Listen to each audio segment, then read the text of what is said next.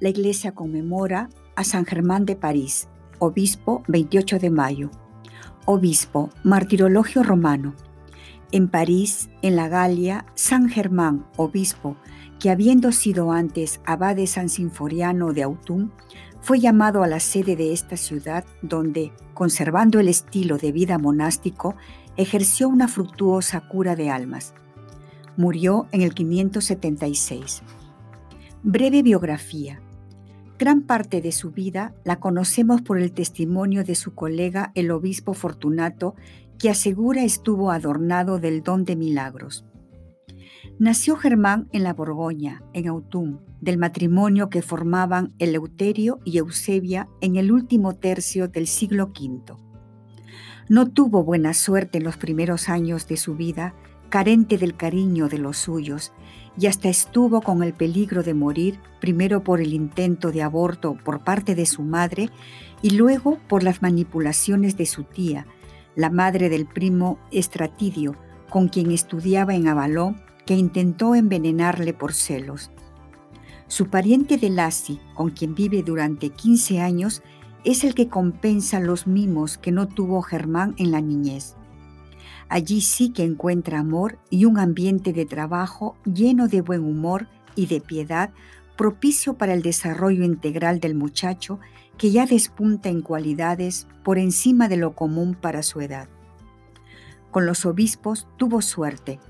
Agripín, el de Autun, lo ordena sacerdote solucionándole las dificultades y venciendo la resistencia de Germán para recibir tan alto ministerio de la Iglesia.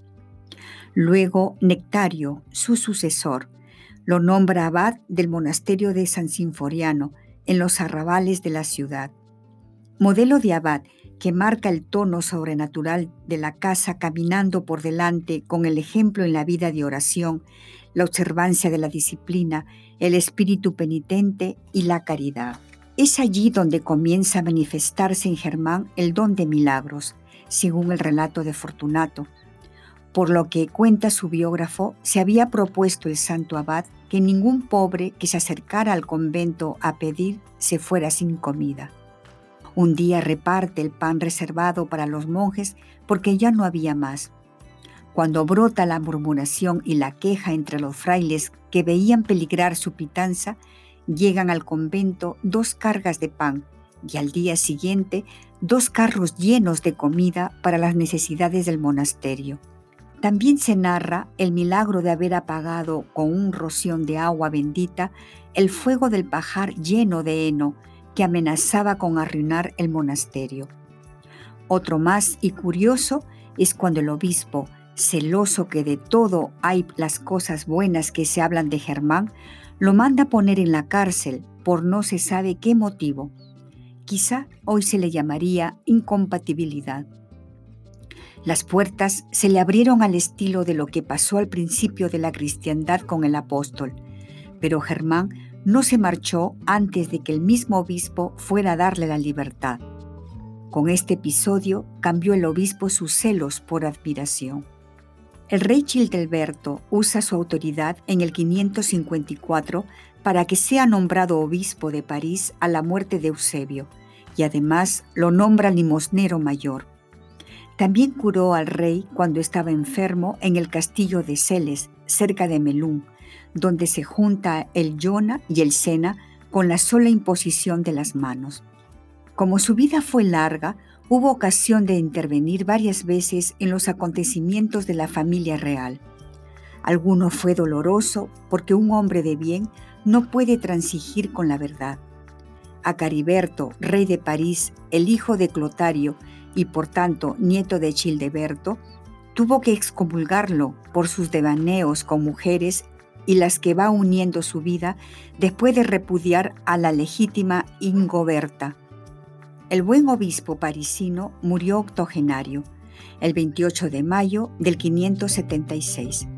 Se enterró en la tumba que se había mandado preparar en San Sinfroniano. El abad Lanfrido traslada más tarde sus restos, estando presentes el rey Pipino y su hijo Carlos, a San Vicente, que después de la invasión de los normandos se llamó ya San Germán. Hoy reposan allí mismo y se veneran en una urna de plata que mandó hacer a los orfebres el abad Guillermo en el año 1408. A continuación, una breve meditación acerca del Evangelio del día. Unidad en el amor. Santo Evangelio según San Juan capítulo 17 versículos del 20 al 26, jueves séptimo de Pascua. En el nombre del Padre y del Hijo y del Espíritu Santo. Amén. Cristo, Rey nuestro, venga tu reino. Oración preparatoria. Señor, que te descubra, que te conozca y te ame más y más, que descubra tu voz, que vea tu voluntad y que te agrade cumpliéndola. Evangelio del día. Del Santo Evangelio según San Juan, capítulo 17, versículo del 20 al 26. En aquel tiempo Jesús levantó los ojos al cielo y dijo, Padre, no solo te pido por mis discípulos, sino también por los que van a creer en mí por la palabra de ellos, para que todos sean uno, como tú, Padre, en mí y yo en ti somos uno, a fin de que sean uno en nosotros y el mundo crea que tú me has enviado. Yo les he dado la gloria que tú me diste, para que sean uno, como nosotros somos uno. Yo en ellos y tú en mí, para que su unidad sea perfecta y así el mundo conozca que tú me has enviado y que los amas como me amas a mí. Padre, quiero que donde yo esté, estén también conmigo los que me has dado, para que contemplen mi gloria, la que me diste, porque me has amado desde antes de la creación del mundo. Padre justo, el mundo no te ha conocido, pero yo sí te conozco, y estos han conocido que tú me enviaste.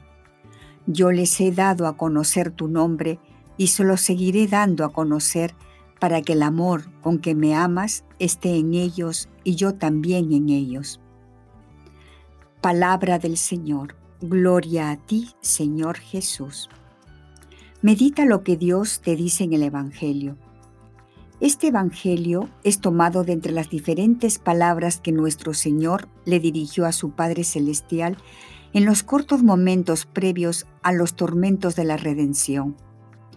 Padre, no solo te pido por mis discípulos, sino también por los que van a creer en mí por la palabra de ellos, para que todos sean uno, como tú, Padre, en mí y yo en ti somos uno, a fin de que sean uno en nosotros y el mundo crea que tú me has enviado.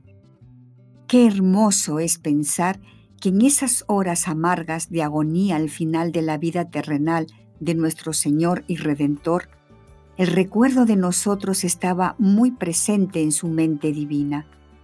Nos tenía tan verdaderamente presente que inclusive reza por nosotros, puesto que antes de que hubiésemos nacido, Él ya nos conocía, y antes de que hubiésemos existido, él ya nos amaba con un amor eterno e infinito. Cristo Jesús reza para que seamos uno en Él y en Él en el Padre, como Él es uno con el Padre. Qué importante es esto, especialmente en estos tiempos difíciles que como humanidad estamos viviendo.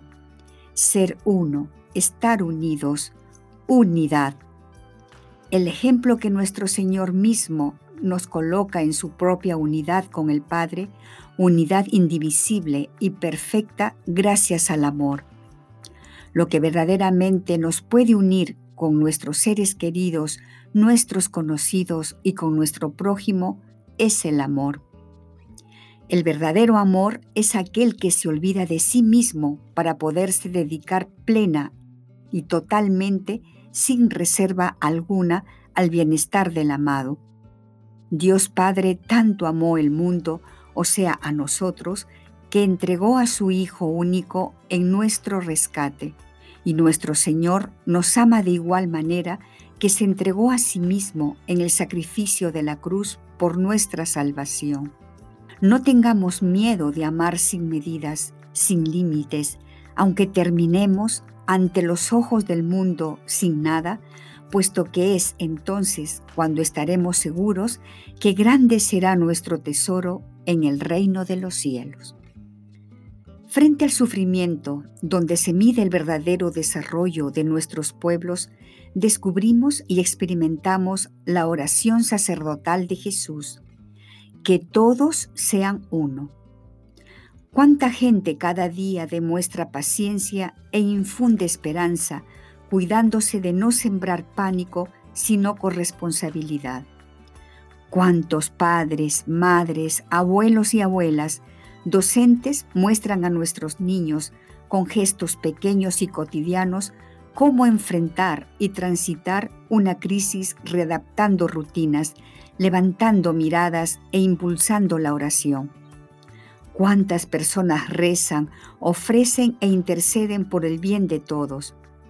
La oración y el servicio silencioso son nuestras armas vencedoras. ¿Por qué tenéis miedo? ¿Aún no tenéis fe? El comienzo de la fe es saber que necesitamos la salvación. No somos autosuficientes, solos nos hundimos. Necesitamos al Señor como los antiguos marinos las estrellas. Invitemos a Jesús a la barca de nuestra vida. Entreguémosle nuestros temores para que los venza. Al igual que los discípulos, experimentaremos que, con Él a bordo, no se naufraga. Momento de oración de Su Santidad Francisco, 27 de marzo de 2020. Diálogo con Cristo. Esta es la parte más importante de tu oración. Disponte a platicar con mucho amor con aquel que te ama.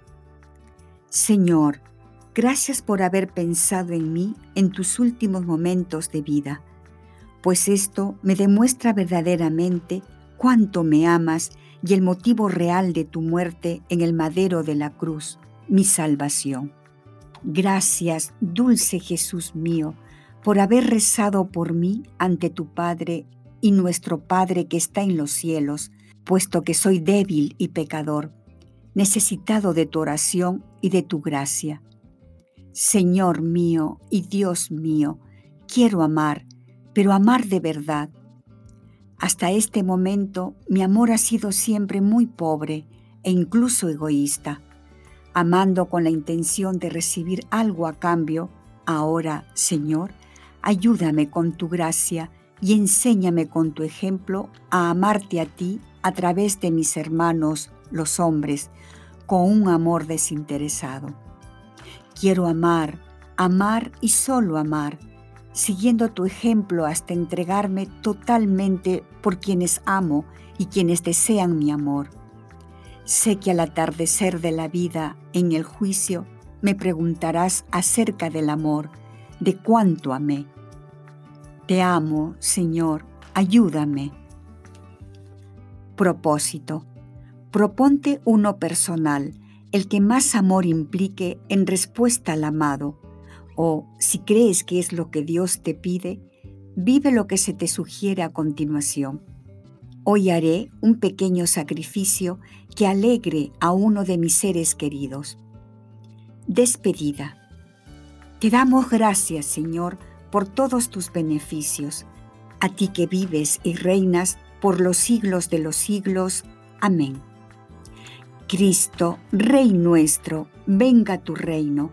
Virgen prudentísima, María, Madre de la Iglesia, ruega por nosotros.